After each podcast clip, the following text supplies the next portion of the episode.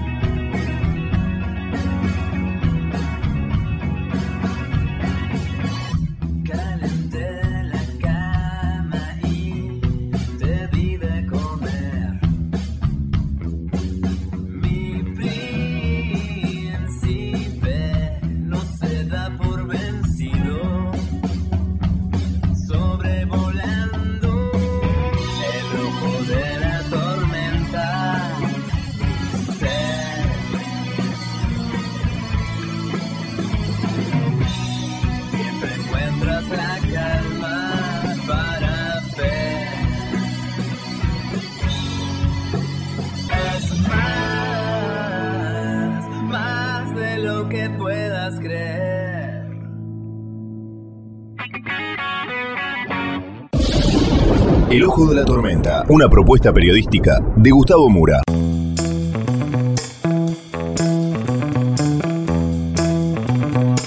Bienvenidos al Ojo de la Tormenta. La tapa del día de hoy es la cumbre de la OTAN. Vamos entonces con los temas del día de hoy en este breve sumario.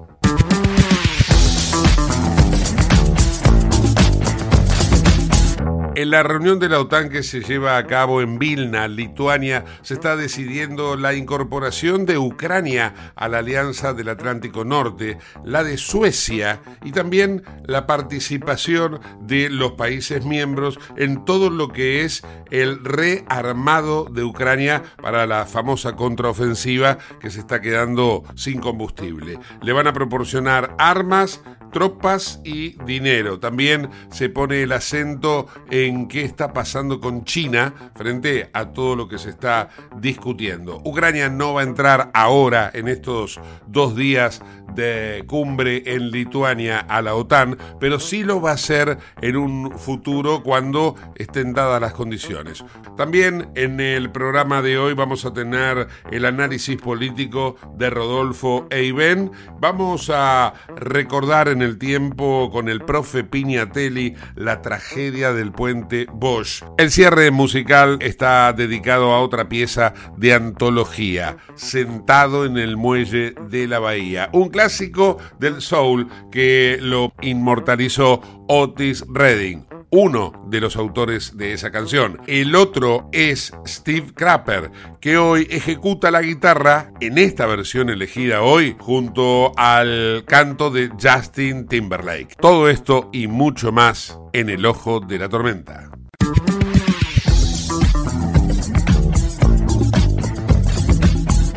Auspicia este programa Autopiezas Pana. Más de 30.000 productos en stock y más de 30 años brindando seguridad para tu vehículo. No te olvides de visitarlos en la web pana.com.ar o llamarlos al 42504220. Autopiezas Pana, tu socio estratégico. Dirección Avenida La Plata 1933, Quilmes Oeste.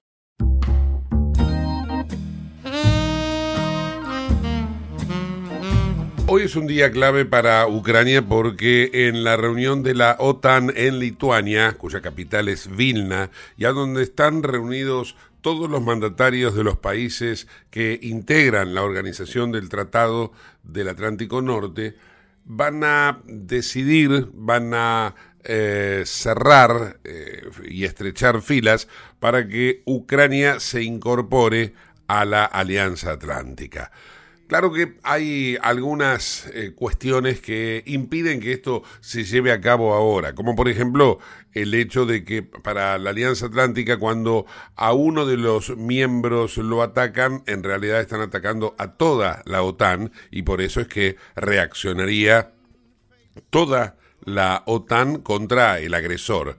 En esta oportunidad no se puede dar porque Ucrania está invadida por Rusia y hacer que hoy se incorpore Ucrania a la OTAN sería mañana ya tendría que atacar desde Alemania, desde Finlandia, desde eh, Turquía a Rusia y esto sería realmente una situación muy compleja, incluso desataría la Tercera Guerra Mundial. La cuestión es que lo que han dicho, lo que han transmitido hoy los líderes europeos a través del vocero John Stoltenberg, que es la persona que ahora vamos a escuchar, la OTAN va a invitar a Ucrania. Esto ya no hay ninguna duda. La membresía para la incorporación de Ucrania a la OTAN es un hecho, pero solo se va a dar cuando se den las condiciones. Y las condiciones es lo que acabo de explicar. Por otra parte, y empieza de alguna manera ya eh, el tramo de definiciones en concreto para lo que es el aquí y ahora, la OTAN le ofrece a Ucrania miles de millones de dólares o de euros en ayuda militar. Esto es precisamente lo que se está decidiendo entre hoy y mañana en esta reunión, esta cumbre en Vilna, Lituania. Armas, tropas y dinero en constante y sonante. Por otra parte, y ahora vamos a escuchar a Stoltenberg cuando lo mencione, vuelve a estar en el ojo de la tormenta, valga el programa que tenemos, China.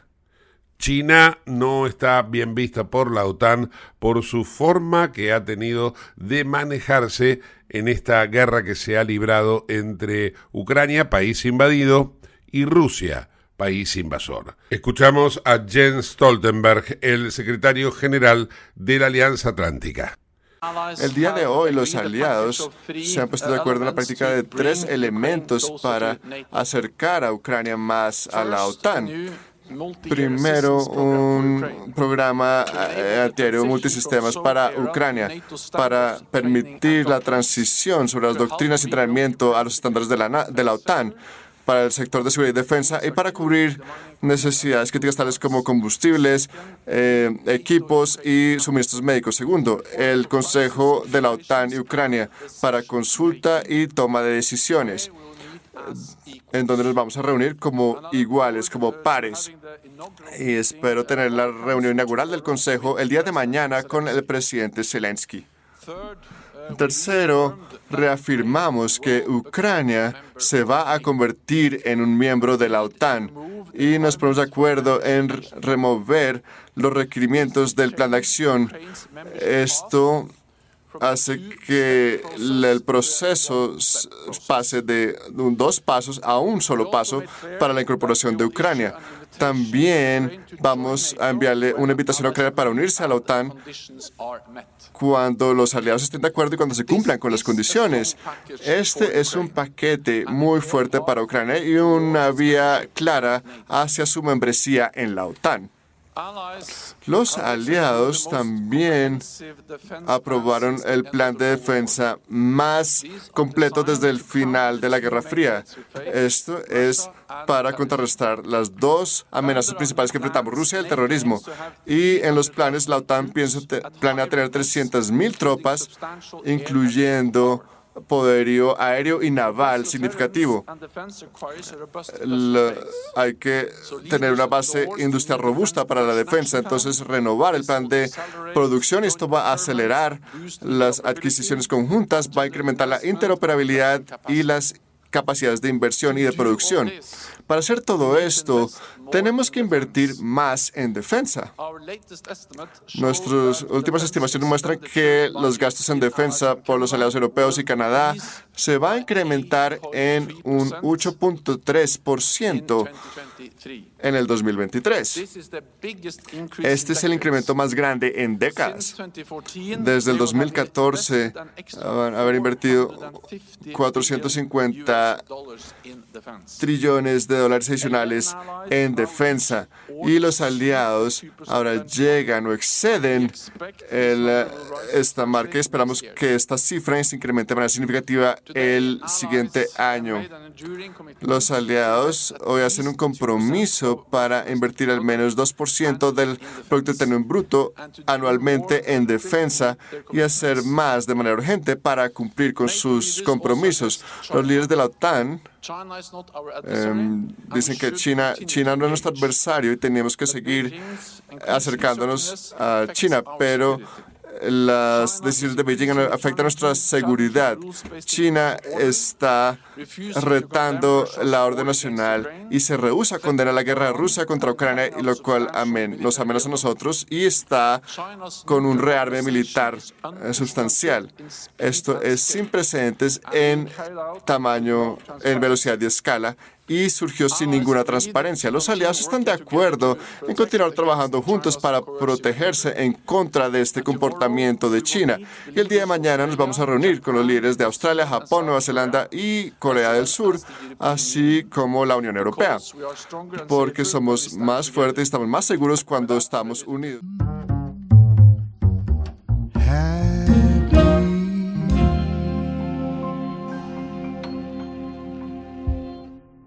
Comunícate con nosotros al 11 59 65 2020, el WhatsApp de Late.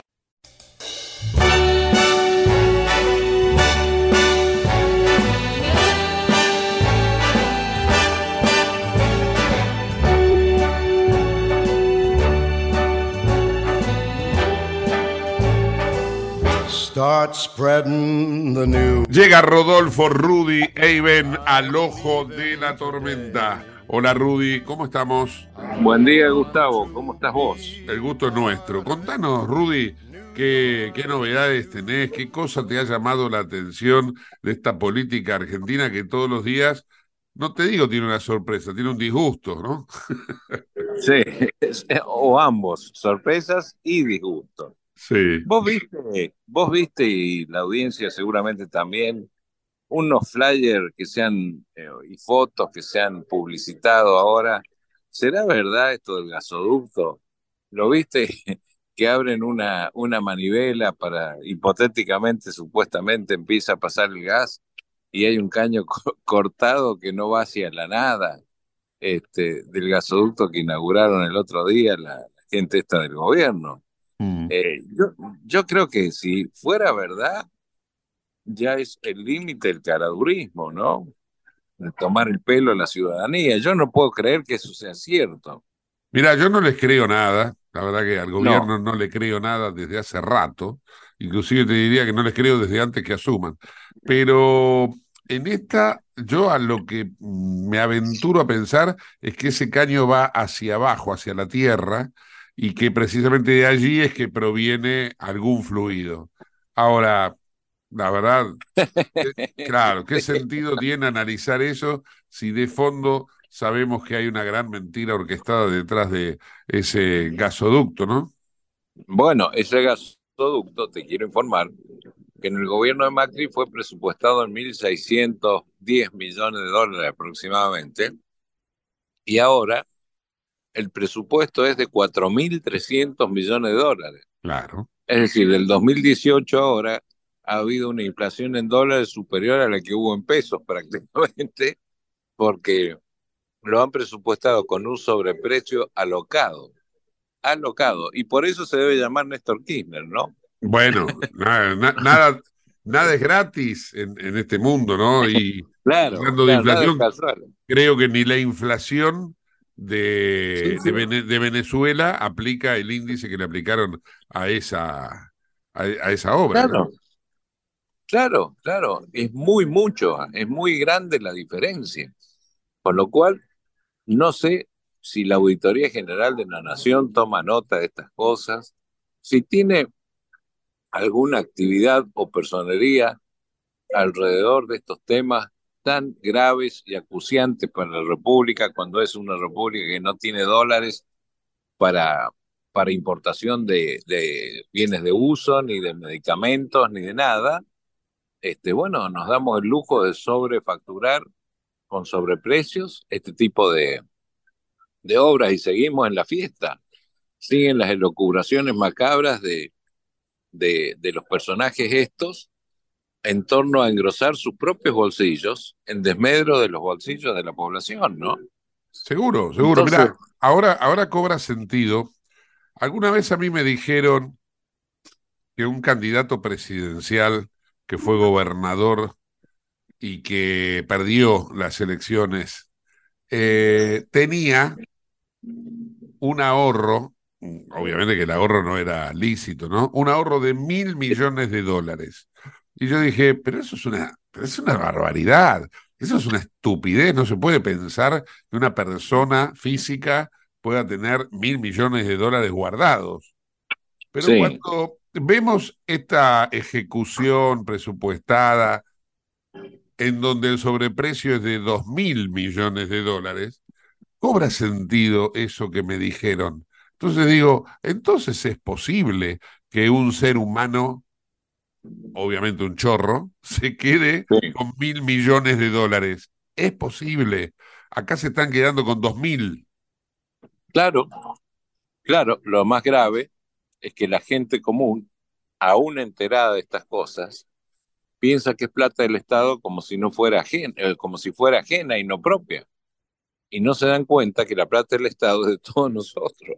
Claro, claro. Que nos esquilman a impuestazos que nos esquilman por el pago de cualquier multa o intereses, eh, digamos, que producen anatosismo muchas veces. Las boletas, por ejemplo, de, del ABL en la ciudad de Buenos Aires, bueno, vienen con un cálculo de intereses monstruosos si pagás el primer vencimiento, si pagás el segundo vencimiento es tanto, si pagás el tercer vencimiento es tanto, y ni hablar de las que vienen, viste, que vienen de a tres meses juntas. Bueno, la del tercer mes calcular el índice de inflación y es espantoso. Entonces, este, realmente nosotros estamos fuera de foco, fuera del mundo. Yo acabo de llevar mi automóvil a un service aquí en Buenos Aires, la concesionaria de Trepat, de Avenida Brasil eh, y Paseo Colón. Doy la dirección para que vean que no es macana, que no es mentira, nada. Bueno, detectaron una falla en una de las cubiertas. Sí. Un tajo interno en una de las cubiertas. Entonces me ponen una cubierta nueva. Digo, no, no me pongan una sola. Ya que estamos, cámbienme las cuatro. Porque si, si, una, claro, yo ando a alta velocidad, en ruta, qué sé yo, pues cámbienme las cuatro. Bueno, no hay. Hay dos. Bueno, cámbienme la, dos la, pareja de la ropa, claro. Claro, cámbieme las dos, las dos traseras son, y las dos delanteras las cambiaremos cuando haya. Algún día, digamos, o, las conseguiré en Paraguay, o en Uruguay, o en Chile, o ya veré. Pero, pero vos te das cuenta que estamos en la miseria espantosa más grave y grande de la era contemporánea. No podemos seguir así, ¿viste? No, no, no, no, no se puede seguir así. Pero gastamos 25, 30 o 50 millones de dólares en un avión presidencial, ¿viste? Porque no se puede poner la parte antero-posterior en un asiento de un avión de línea, ¿viste? Este, es, increíble. Claro, claro, Analizamos un poco también esta carrera electoral que cada vez se, va haciendo más espinosa, ¿no? Totalmente. Eh, espinosa, por, hay, hay una espinosa que tiene algún problema también en, provincia de Buenos Aires. Mm. Este, pero, pero está todo espinoso. Sí, sí, eh, también. Está todo espinoso. Ahora, eh, esta carrera electoral, y ya dejando de lado el buen humor, porque es lo último que se puede perder, eh, te diría de que esta carrera presidencial está imbuida de agravios personales, diferencias casi insalvables, porque aún pasadas las paso, yo me pregunto, ¿no? Después de lo que, de las acusaciones que hay, por ejemplo, entre Bullrich y Larreta, ¿cómo se recompone ese espacio? ¿Cómo, ¿Cómo el que pierde empieza a trabajar para el que ganó? Es imposible después de, las, de, la, de, la catarata de agravios y de, y de, cuasi denuncias y de narcotraficantes y de esto y del otro, es casi imposible recomponer una, una relación interespacio de esa forma, ¿no? Muy fuerte, muy fuerte. Muy fuerte, muy fuerte, muy, muy, muy fuerte. Entonces, ese espacio está partido por el medio. Si vamos a, a ley, y bueno, mi ley, eh, para mí, ¿no? Humildemente y con todo respeto, lo digo. Mi ley eh, es objeto de una operatoria o de una operación constante por parte de cierto sector del periodismo, periodismo abonado a ciertos espacios políticos, donde lo están destruyendo en la medida en que pueden, no logran el objetivo claro y concreto aún, pero son operaciones muy fuertes también que le están mandando y que le están haciendo para tratar de destruirlo. Por ejemplo, el caso de Bloomberg, esas denuncias de Bloomberg que eh, venden candidaturas a 50 mil dólares y demás, eso es absurdo. Absurdo y falso.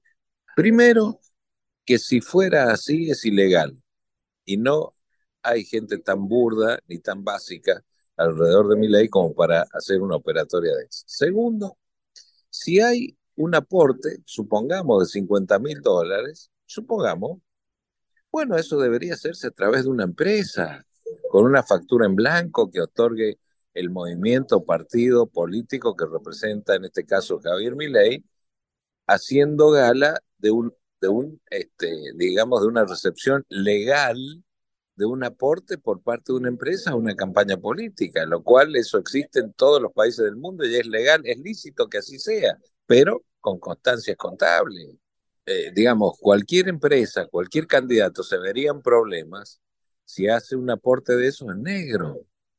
Tercero, el señor Bloomberg no es ni siquiera afiliado al Partido Demócrata de Capital Federal, ni de Provincia de Buenos Aires. No es afiliado, no pertenece al Partido Demócrata, por lo cual mal pudo haberse puesto a hablar en un local del Partido Demócrata con un cartel atrás de él como simulando ser miembro de, esa, de, ese espacio político. Vos sabes bien que yo pertenezco a ese espacio político como afiliado, soy presidente del Partido Demócrata en, en la provincia de Córdoba y además soy vicepresidente primero de la Convención Nacional del partido. Y nos vimos horrorizados en el caso de ver al señor Bloomberg hablando con un, con un cartel del Partido Demócrata detrás suyo, porque el partido no sé si está de acuerdo con lo que él dice. Porque ahora viene la etapa de probatoria, él va a tener que probar. Él va a tener que probar, no se puede alegremente tampoco difamar, denunciar y demás. Y te digo la verdad, desde el espacio nuestro, jamás yo escuché que se pidiera ni un centavo pero de nada en la campaña de, o para la campaña de mi ley. Si vos analizás mis listas y si analizas las listas de las demás provincias, de los más candidatos y demás, va a ver que hay gente toda de clase media. En la, en la provincia de Córdoba hay maestras, hay docentes universitarios, hay profesionales, hay comerciantes, toda gente que no, primero que no debe poner dinero para comprar nada, pero segundo, no tienen esa capacidad de ahorro tampoco. Entonces, ¿de qué habla el señor Bloomberg? ¿De, de qué habla? Que, que diga, fulano de tal le pidieron y acá están las pruebas y, y fue esta persona la que le solicitó y demás. Bueno, eso no apareció todavía. Espero que con el pasar o con el correr de los días tenga la grandeza de aclarar un poco más sus dichos y no tartamudear cuando le preguntan si tiene pruebas. Hablando sobre, sobre mi ley, eh, me parece que eh, ha, tenido un respaldo muy fuerte, si se quiere, eh, desde el sector de Durán Barba, ¿no? que ha considerado que mi ley puede dar la sorpresa efectivamente en las elecciones. Nada más ni nada menos estamos hablando del hombre que lo, llevó a Macri a la presidencia, ¿no? Sí, es real. A mí también me ha sorprendido de dónde viene ese diagnóstico. Otro diagnóstico que me sorprendió es el de Feynman, colega nuestro o colega tuyo más que mío, eh, decir que eh, está a 15 minutos de ser presidente. Eso lo vi en un flyer ayer en Facebook. Este, pero, pero yo creo que sí, porque en definitiva, a la hora de, la verdad, es el único que ha presentado propuestas concretas, que uno puede estar de acuerdo, no estar de acuerdo, eh, caerle más simpático o menos simpático a mi ley y demás, pero, pero la realidad es que el único tipo que te dice voy a hacer esto y te lo plantea y te dice cómo va a ser el camino y a dónde va a llegar. Con lo cual, puede que sí o puede que no, pero si es no, a ver quién, Massa. si no es mi ley, ¿quién, quién llega? Massa. Más allá de los deseos que uno puede llegar a tener, que seguramente vos también lo, lo, llevas adentro, me gustaría que me des una idea de cómo crees, no cómo querés, sino cómo crees que va a sucederse eh, todo hasta la gran final, que obviamente yo creo que acaba de haber balotage, ¿no? Pero no sé si por ahí vos lo tenés en ese escenario. ¿Cómo crees que se va a resolver las pasos y las elecciones. Por ejemplo, ayer eh, un entrevistado me decía, la paso la va a ganar mi ley. No sé si después la general este, la termine, lo termine colocando en la final. Pero contame un poco vos qué pensás, Rudy. Bueno, yo te cuento lo siguiente. Las pasos hoy las gana mi ley. Para mí, leal saber y entender. Pero ¿qué pasa?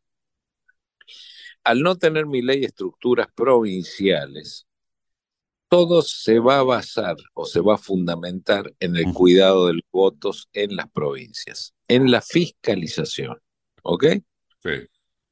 En la fiscalización. Vos imaginate que hay estados como Formosa, Santiago del Estero, San Luis, eh, Catamarca, eh, Chaco, eh, bueno, Santa Cruz ni hablar, hay estados donde si no, no existe la estructuración política de fiscalización adecuada, yo creo que puede haber graves problemas y entonces nadie le va a contar los votos a mi ley o se lo van a repartir entre los, los tiranos del poder estos que están ahora.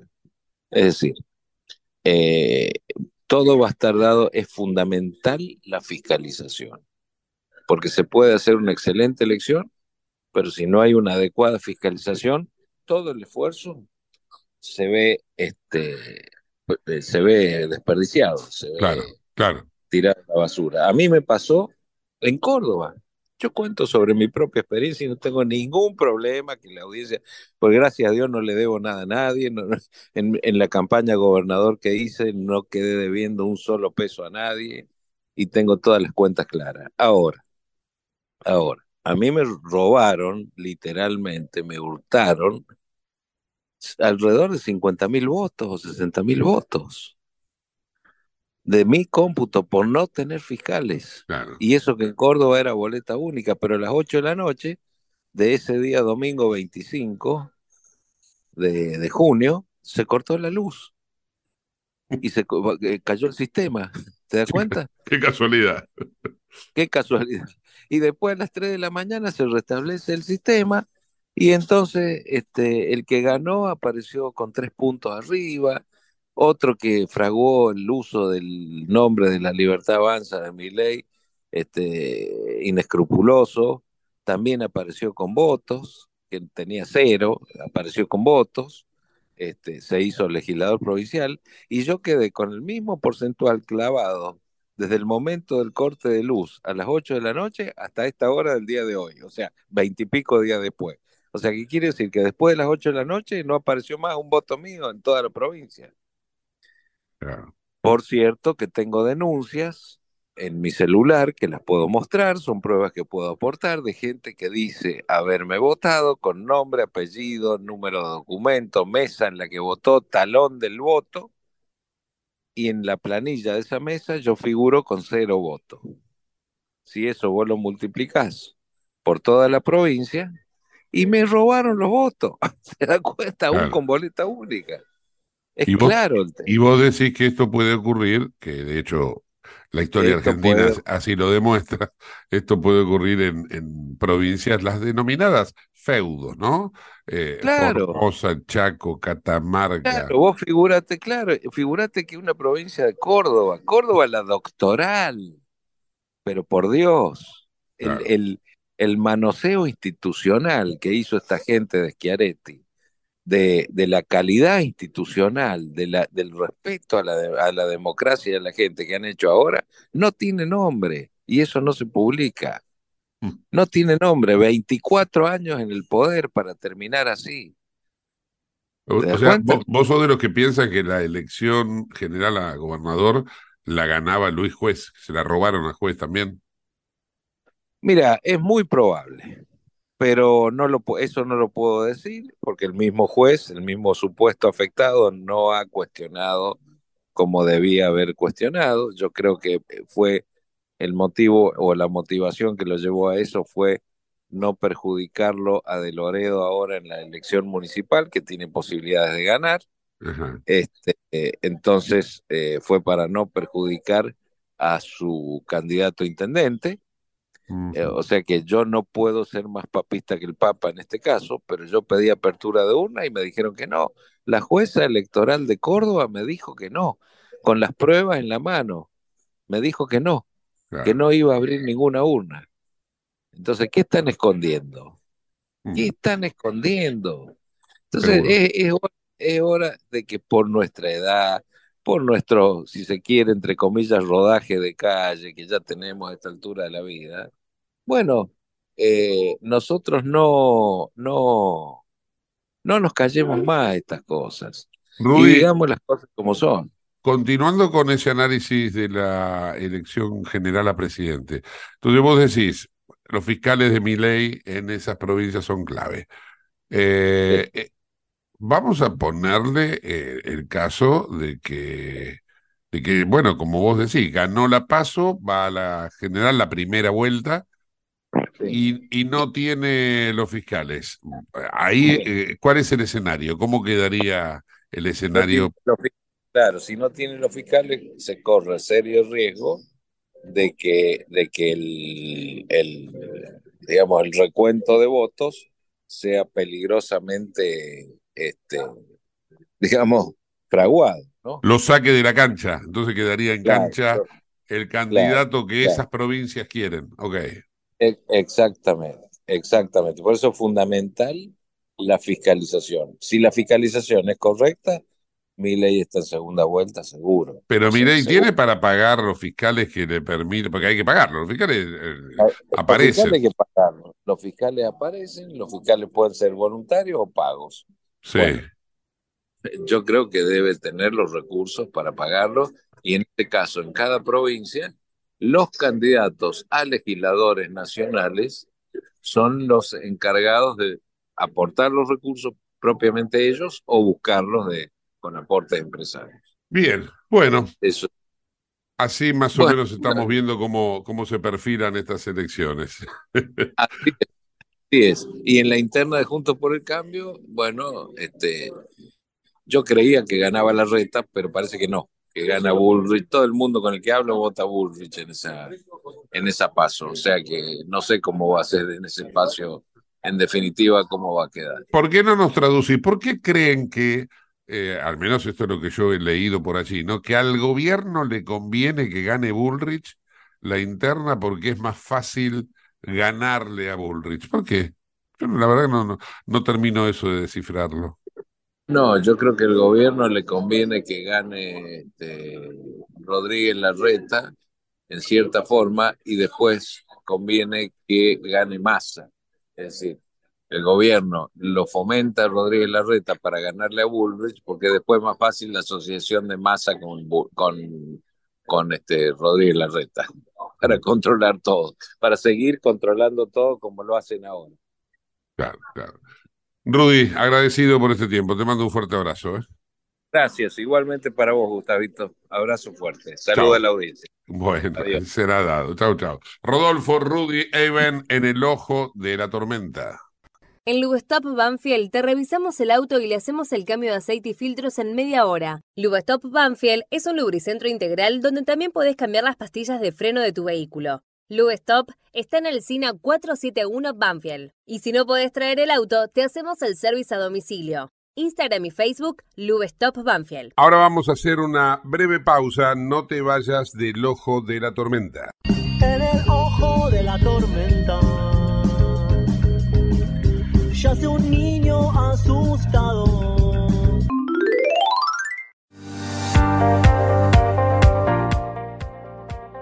Urgente. La Subsecretaría de Atención Primaria y Salud de Merlo informa, todo paciente adulto con síntomas o sospecha de dengue debe concurrir a la guardia del Hospital Eva Perón, ingresar por la calle Pasteur, acercarse al mostrador, anunciarse y de ahí se lo derivará al consultorio correspondiente. Los síntomas del dengue son fiebre acompañada de dolor detrás de los ojos, de cabeza, muscular y de articulaciones náuseas y vómitos, malestar intenso general, aparición de manchas en la piel, picazón y o sangrado de nariz y encías. Entre todos podemos combatir al dengue. Gobierno del pueblo de Merlo, Intendencia Menéndez.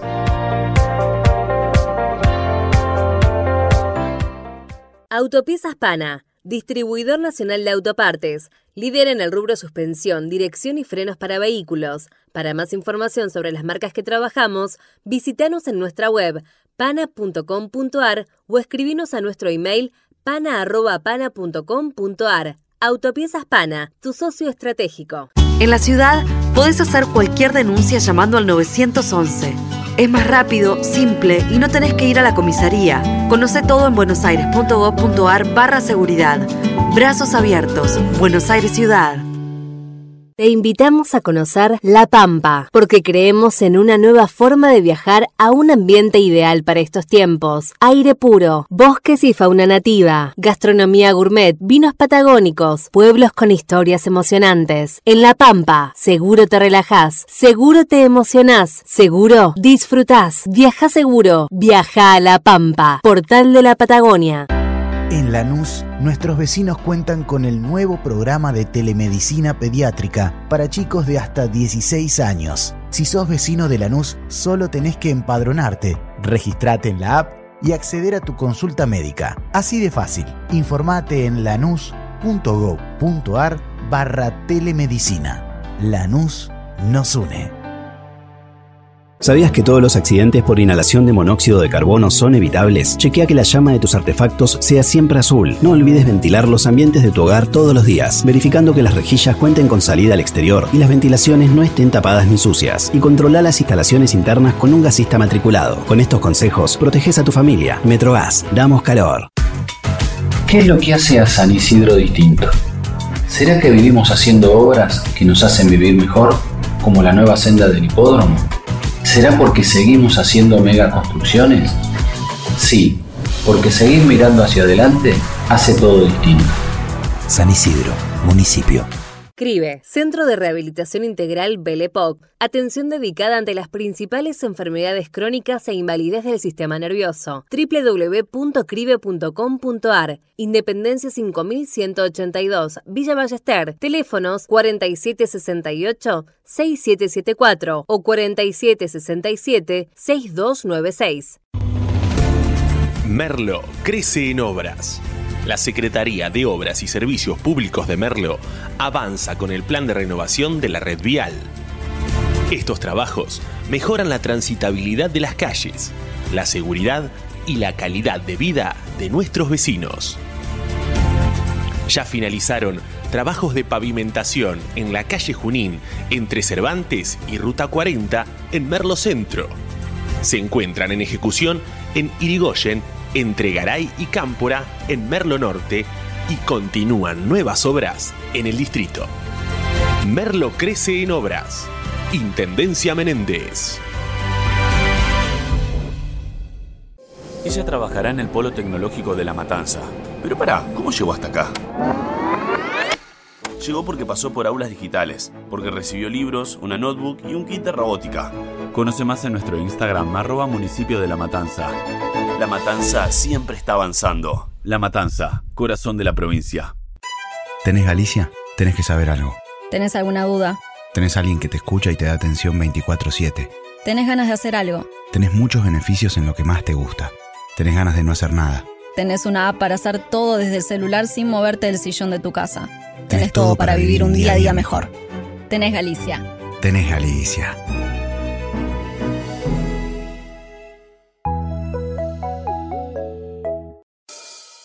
En el ojo de la tormenta se suspira la verdad. En el ojo de la tormenta es momento de bailar. Ya tu alma vuela libre, esperando el huracán.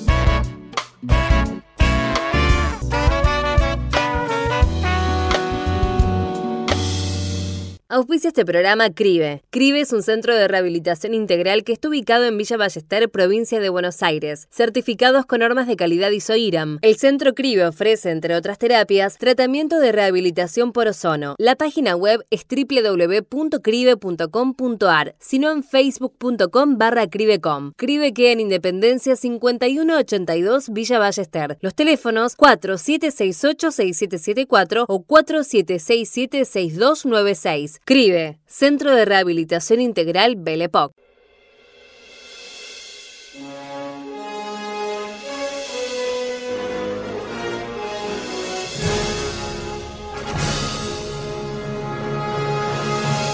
Profesor Adrián Piñatelli, acá desde el planeta Tierra en el año 2023, Gustavo Mura le habla. ¿Cómo está usted? ¿Cómo te va, Gustavo?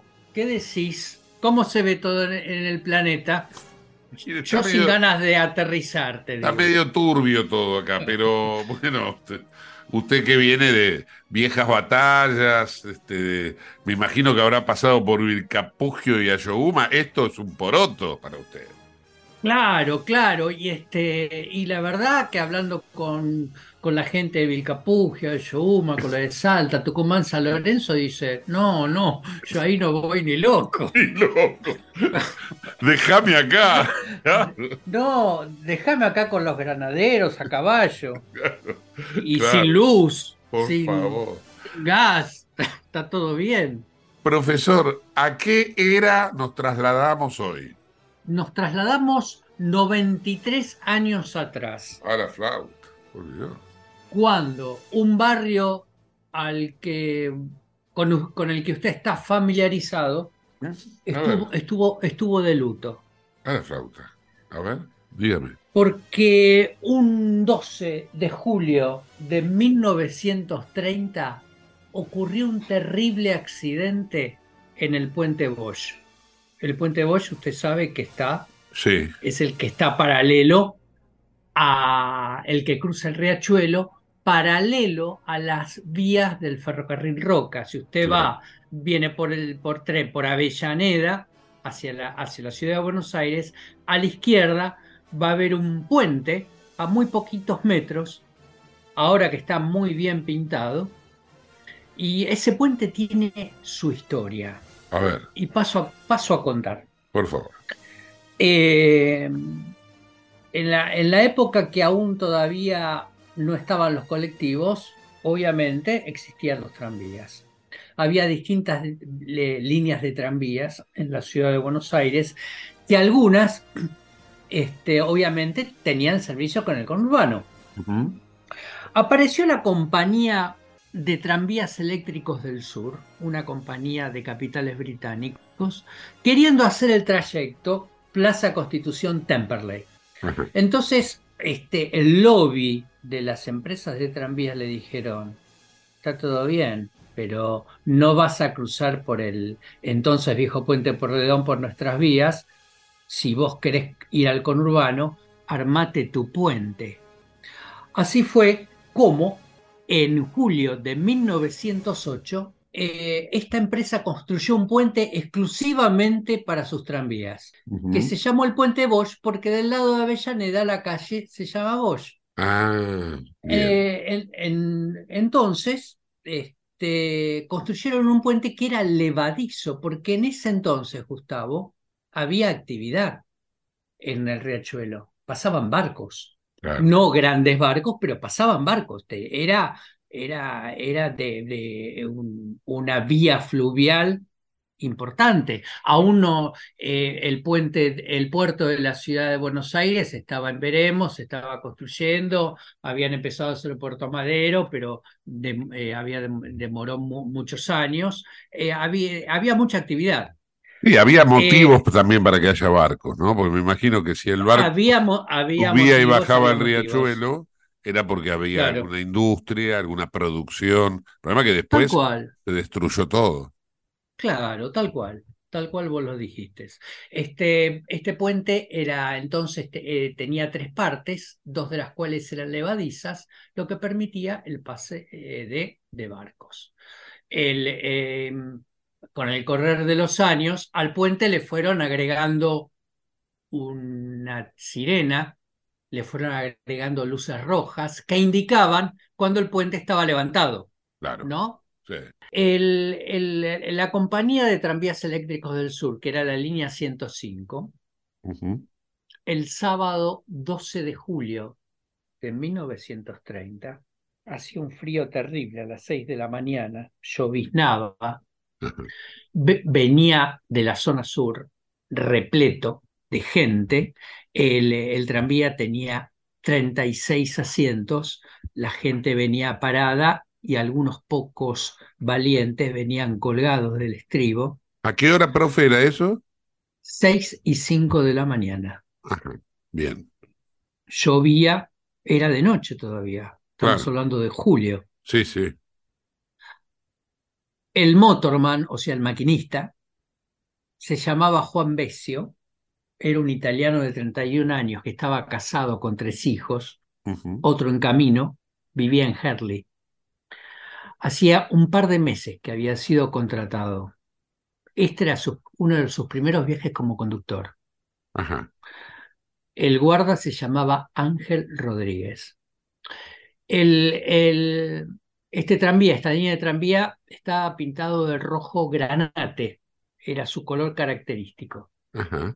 Era, eh, vos imaginate, era el pasaje, 6 de la mañana, eran todos obreros que iban a trabajar a las fábricas o a los frigoríficos que había por la zona. El, Sí. el, eh, el- el tranvía venía repleto. Entonces, el motorman, las últimas paradas, no paraba. ¿Qué? Porque ya no podía levantar a más nada, a Claro, nadie más. iba repleto, claro. Iba repleto. Eh, el puente tenía las luces encendidas porque estaba levantado, porque estaba pasando una chata petrolera, la Itaca Segunda. El había una garita del lado de la ciudad de Buenos Aires en el puente, que era el que accionaba las luces y las sirenas y todo. Se llamaba Manuel Rodríguez.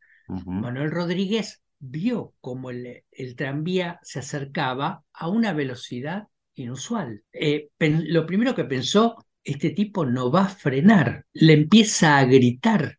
Ve la cara del conductor, alcanza a ver la cara del conductor que, y ve que el conductor tiene una cara tranquila, como que no nota nada raro. Claro, no, pasaba nada.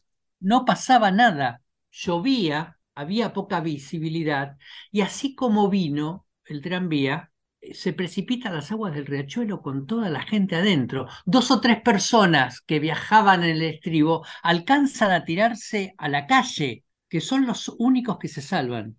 Qué bárbaro. El tranvía quedó clavado en el medio del riachuelo. Solo sobresalía su parte trasera. Nunca se supo la cifra exacta de muertos. Unos dicen 56, otros dicen 58. Eh, sobrevivieron cinco personas, cuatro hombres y una sola mujer que se llamaba Gavina Carrera.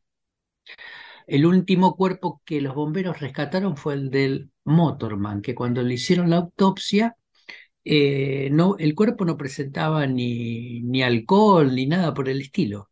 La morgue estaba en lo que hoy es la isla de Marchi. ¿Te acordás dónde iban a hacer ese polo, ese famoso polo audiovisual? Sí, sí, donde, estaba- donde van a hacer la cancha de Boca Nueva, dicen. Sí. Ah, claro, bueno, ahí estaba la morgue, frente a Dársena Sur.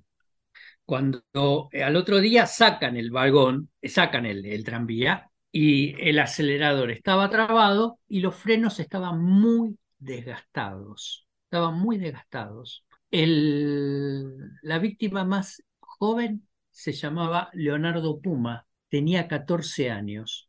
Y él, y él fue el inspirador de, de un pequeño recuadro que sacó el diario Crítica al otro día, que, eh, que se llamó El sándwich de milanesa. Esto fue escrito por el poeta González Tuñón. En ese momento, Crítica, recordemos, Gustavo, eh, participaban las plumas más célebres de la ciudad de Buenos Aires, como Roberto Val, González Tuñón, Jorge Sí. Luis Borges, ¿no? Sí, sí. En- entonces tenés a un González Tuñón que era poeta, pero que era cronista. Entonces, si, si tenés tiempo, te leo, te leo lo que escribió porque es cortito. Sí, claro. Decía, el sándwich de milanesa. Uno de los cadáveres extraídos era el de un chiquilín como de 14 años de edad, obrerito joven. La muerte lo sorprendió tiritando de frío en un rincón del tranvía. Nadie lo reconoció en el momento de ser sacado de las aguas. ¿Quién sabe si ese chiquilín no tiene más familia que una abuelita vieja a la que debe mantener con sus pobres jornales? Cuando levantaron ese cuerpecito liviano, llamó la atención lo abultado de uno de los bolsillos de su saco. Ese bulto resultó ser un sándwich, un pan francés abierto en dos, llevando adentro una milanesa, seguramente sobra de la comida del día anterior.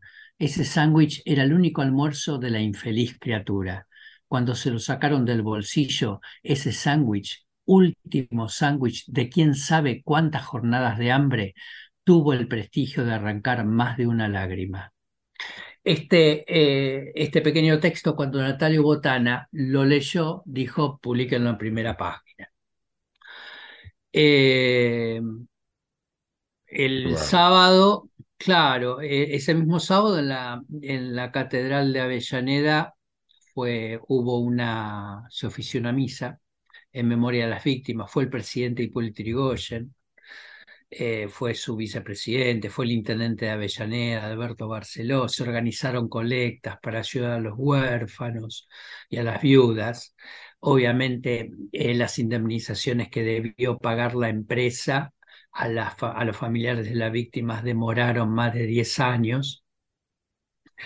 El- al tranvía que sacaron del, del agua le reemplazaron los motores eléctricos, le cambiaron el número de interno, antes era el interno 75, se lo cambiaron por el 275 y volvió a circular hasta la década del 40. Eh, así que, que esa es la historia, la famosa historia de, del tranvía que se cayó al riachuelo un sábado 12 de julio de 1930. También conocida como la tragedia del puente Bosch. la tragedia del puente Bosch. profe, em, cuando recién contabas de que los frenos estaban desgastados, ¿quiere decir que los frenos habían sido accionados a último momento por el motorman? No se sabe, Ajá. no, no fueron, pero los frenos estaban desgastados, qué sé yo.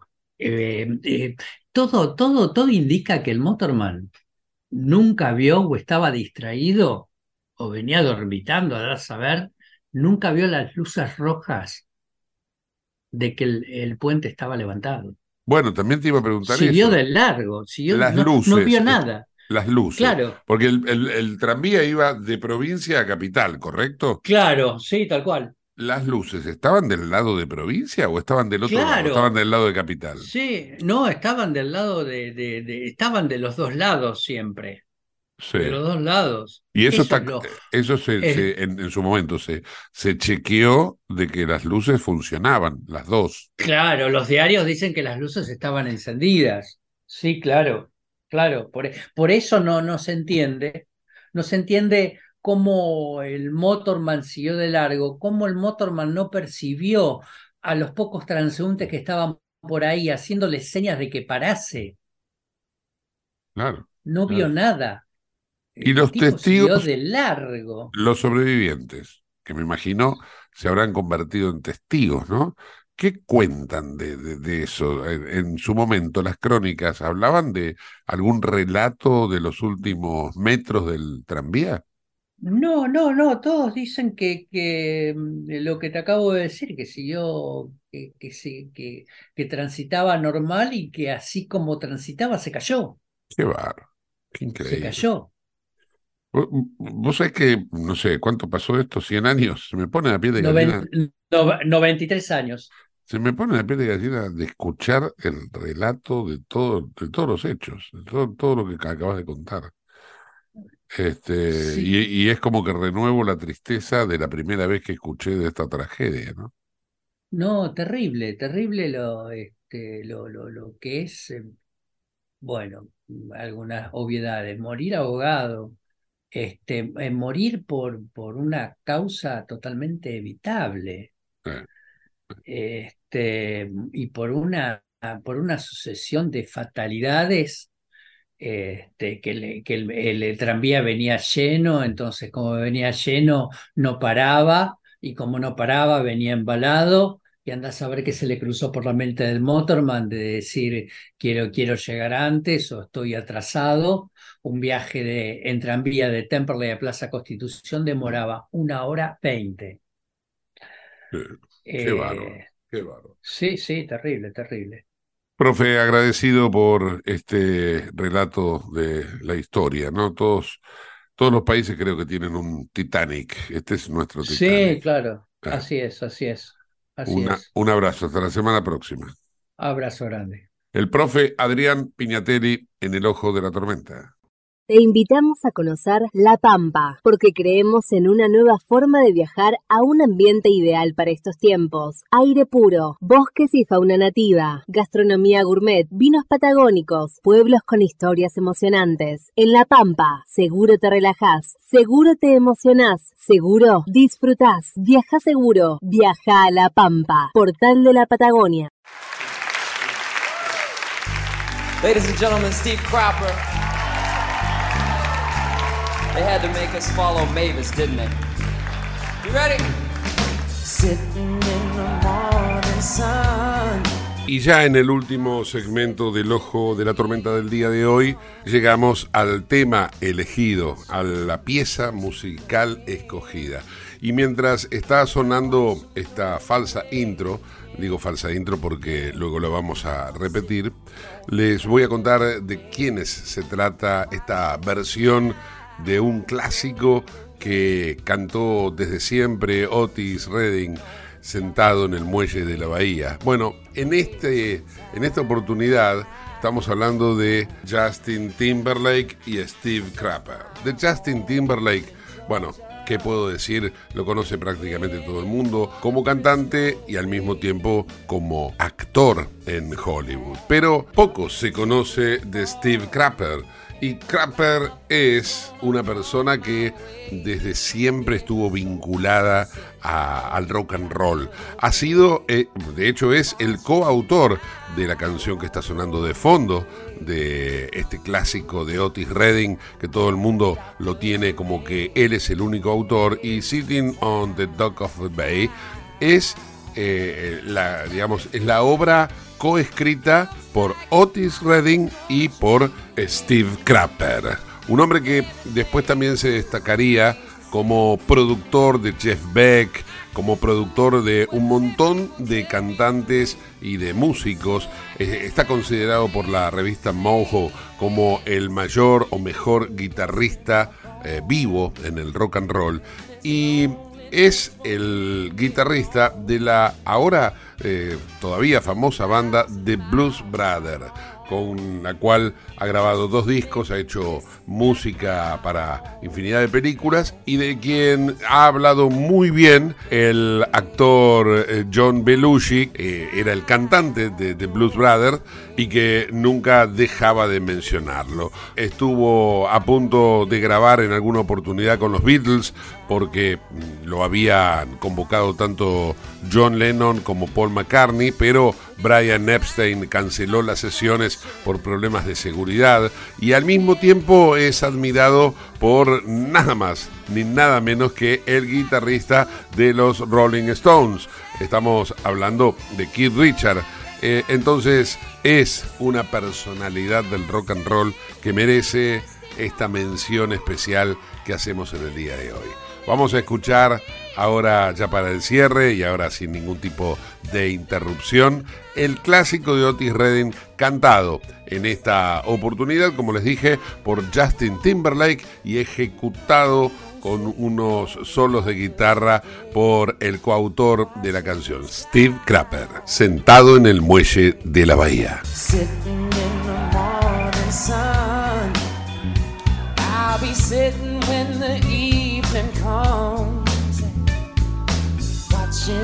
Ships roll in, and I watch them roll away again. Yeah, I, I'm sitting on the dock of the bay,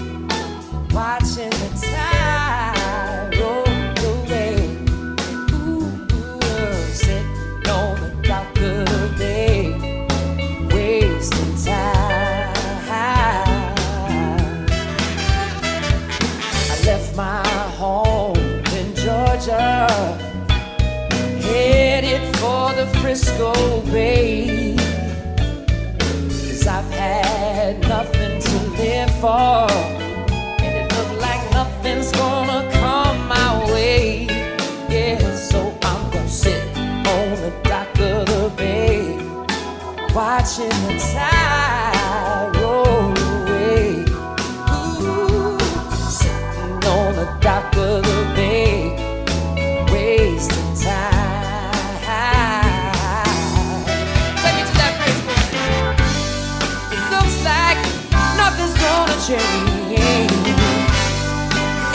Everything still remains the same. I can't do what ten people tell me to do. So I guess I remain the same. Yeah, just sitting here resting my bones. And this loneliness won't leave me alone. Two thousand miles I roam just to make